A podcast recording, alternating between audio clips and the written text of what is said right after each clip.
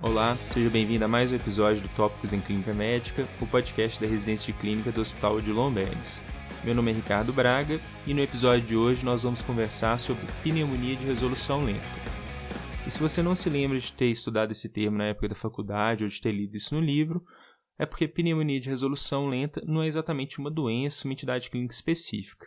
É mais uma situação, um problema clínico que a gente vai enfrentar com alguma frequência durante a nossa prática e é um construto artificial muito útil porque ele alberga diferentes mecanismos, diferentes problemas e ajuda a gente a nortear e estruturar a nossa abordagem de pacientes que podem ser bem complexos. Vamos para algumas definições para isso ficar mais claro.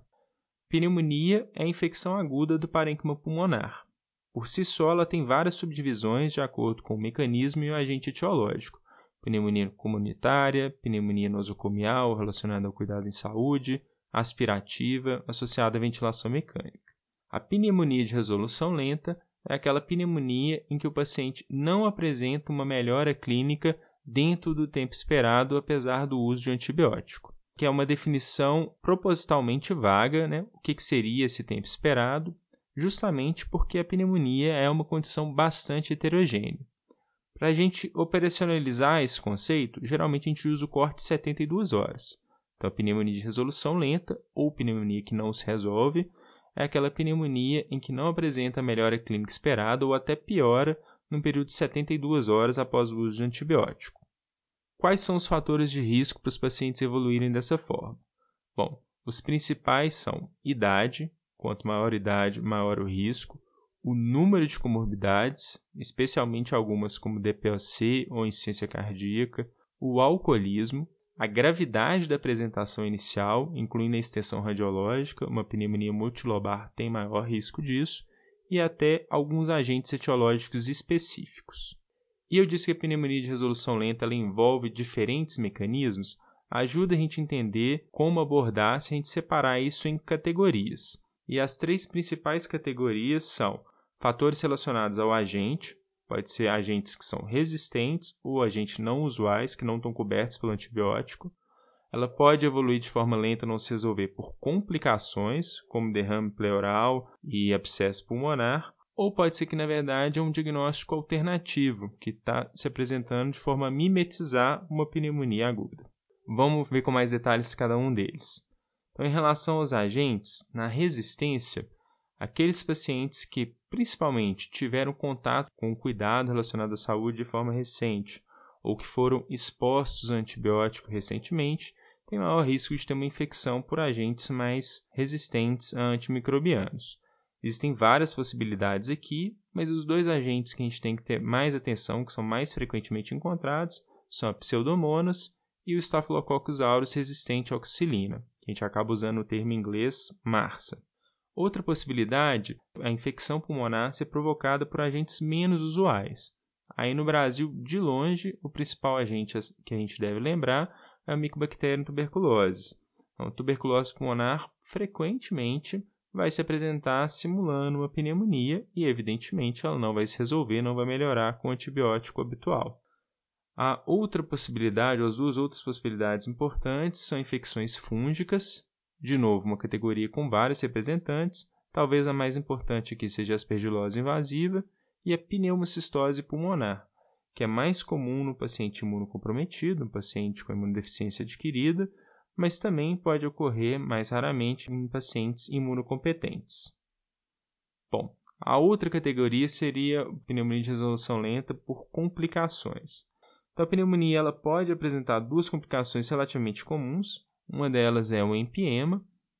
E aí o empiema, um derrame pleural infectado, ele vai se comportar como um foco de persistência. O antibiótico não consegue penetrar ali e o paciente não melhora. Então, todo paciente que tem uma pneumonia que não está melhorando e tem um derrame puncionável deve ser submetido a toraxentese para que esse líquido seja avaliado. Se ele tiver pus, crescer bactéria durante o exame microbiológico, esse derrame deve ser drenado porque se trata de um empiema e não vai melhorar sem tirar o foco de persistência. Da mesma forma, o abscesso pulmonar. Os abscessos pulmonares, geralmente, eles são abordados de forma conservadora, mas como o antibiótico também tem mais dificuldade de penetrar, vai ser uma evolução muito mais lenta, o antibiótico geralmente tem que ser bem mais prolongado, um período frequentemente em torno de três semanas. E a terceira categoria de possibilidade nas pneumonias de resolução lenta são os diagnósticos alternativos.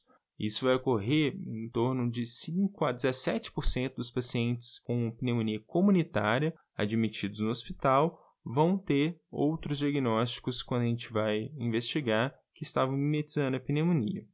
Aí, de novo, várias categorias aqui dentro desses diagnósticos alternativos: neoplásicos, inflamatórios, relacionados à medicação ou até cardiovasculares.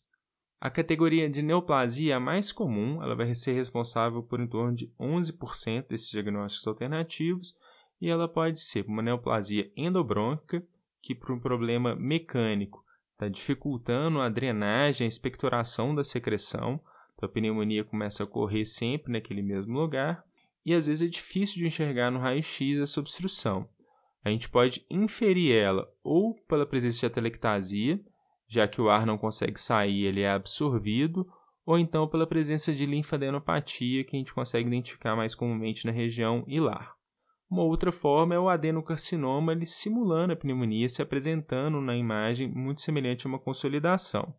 Isso pode ocorrer inclusive com alguns linfomas, embora seja bem mais raro, e aí o raio-x também pode não ajudar, a gente pode avançar no, na propedêutica de imagem para conseguir identificar isso. Outra categoria de problema que pode mimetizar uma pneumonia são as afecções inflamatórias. Aqui tem diversos representantes, eu vou passar só pelos mais comuns e que são potencialmente tratáveis.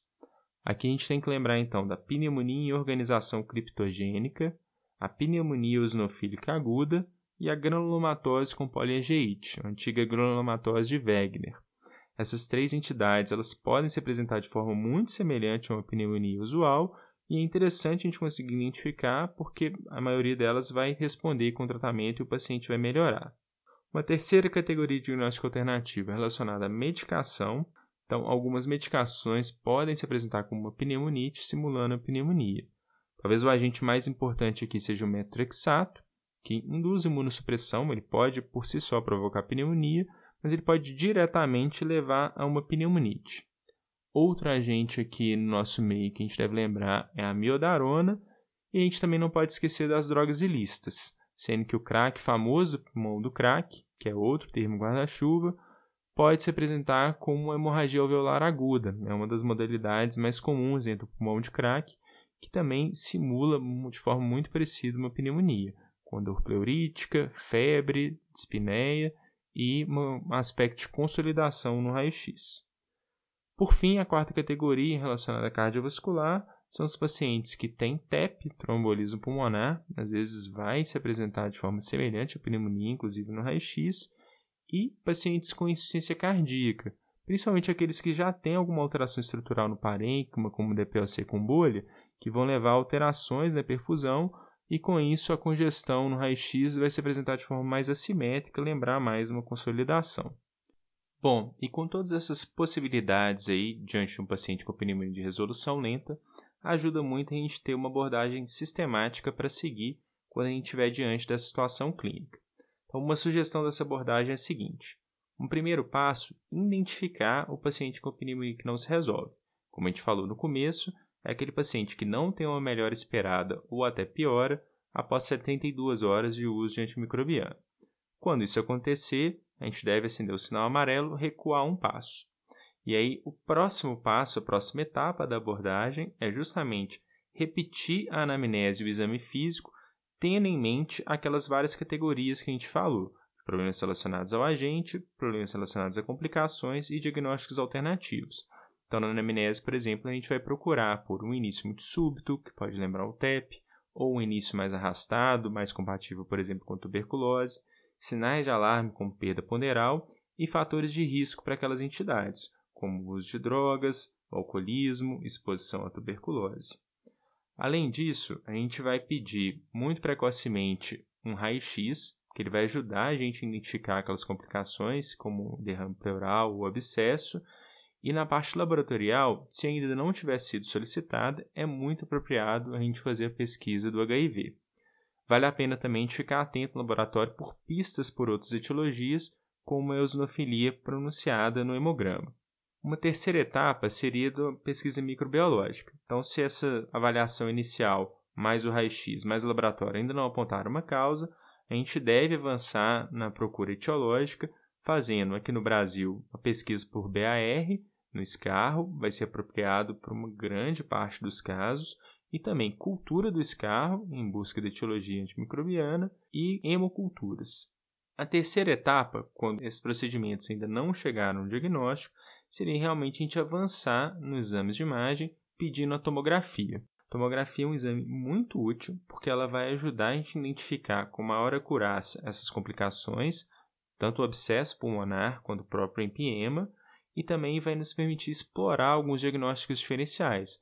Ela é melhor, por exemplo, para identificar neoplasias, obstruindo, linfadenopatias e até pistas que vão sugerir aquelas etiologias inflamatórias. E aí, quase que casada com a tomografia de tórax, a broncoscopia pulmonar com lavado broncoalveolar também é muito útil. Ela é um exame que, numa pequena série de casos americana, mostrou que foi diagnóstico em pacientes pneumonia de resolução lenta em até 33% dos casos. E de maneira bem interessante, naqueles em que ela não foi diagnóstica, 91% desses pacientes evoluíram de forma satisfatória um período um pouco maior, sem identificar nenhuma etiologia. Então, broncoscopia negativa talvez nos ajude a tranquilizar em relação a causas mais graves. E ela permite a gente fazer tanto um diagnóstico microbiológico com mais precisão, inclusive desses agentes menos usuais, como fungo, como a pneumocistose, quanto também fazer uma investigação histológica, pode ser também diagnóstica de uma neoplasia, por exemplo. Paralelamente a essa investigação, a gente não pode esquecer de ampliar um esquema antimicrobiano de maneira empírica, pelo menos para cobrir pseudomonas, mas dependendo do contexto onde você trabalha, onde você atua, talvez já levando em conta massa. Evidentemente, essa ampliação do espectro antimicrobiano ela vai ser tão mais precoce quanto mais grave for o paciente. E durante essa sequência também, se até agora a gente não tiver identificado, é mais do que apropriado envolver o especialista, principalmente o pneumologista ou o cirurgião torácico. Por fim, uma coisa que a gente deve pensar é que alguns pacientes não têm um outro diagnóstico alternativo. É só uma pneumonia que se resolve mais lentamente, principalmente para pacientes com aqueles fatores de risco que a gente mencionou no começo. Pacientes mais idosos, com pneumonia mais grave ou que têm várias comorbidades. Nesse caso, à medida que a gente foi avançando a propedêutica, se a gente nota que o paciente começou a apresentar uma melhora, talvez seja a hora de pisar um pouquinho o pé no freio da propedêutica e acompanhar, e às vezes é simplesmente um paciente vai precisar de um tempinho um pouco maior de antibiótico. Bom, isso é tudo por hoje, muito obrigado e até a próxima semana. Gostou do podcast? Quer receber os novos episódios do Tópicos no momento em que eles forem publicados, no seu dispositivo e sem precisar fazer nada? Basta assinar o Tópicos em Clínica Médica no Spotify, no Deezer ou no seu agregador de podcast favorito. Não deixe também de acompanhar nosso canal no Instagram, o arroba Podcast, onde nós vamos publicar as referências dos episódios, além de material complementar para ajudar no aprendizado. Lá também é o canal de comunicação com a nossa equipe para fazer comentários, críticas ou até para sugerir pauta para os próximos episódios. Até a próxima semana.